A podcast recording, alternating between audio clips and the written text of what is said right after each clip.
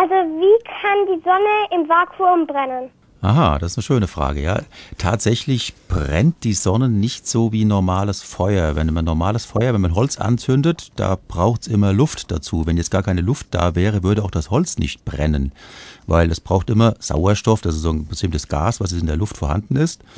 Und das verbindet sich dann mit dem Holz und das äh, führt dazu, dass das Holz eigentlich brennt.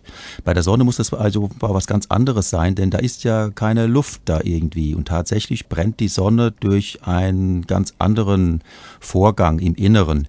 Da verschmelzen die Atomkerne. Ob die jetzt weiß, ob was Atomkerne sind, weiß ich jetzt natürlich nicht. Muss ich jetzt mal einfach mal so sagen. Müsste vielleicht von seinen äh, Lehrern nochmal erläutern lassen.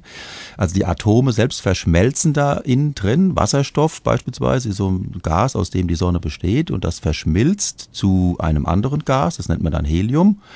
Schon so eine Art Brennvorgang.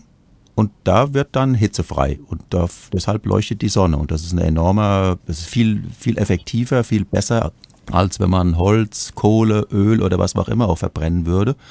Also viel viel energiereicher, äh, liefert also viel mehr Hitze als äh, das, was man auf der Erde so kennt. Und kann im Vakuum brennen. Ja. Und kann im Vakuum brennen.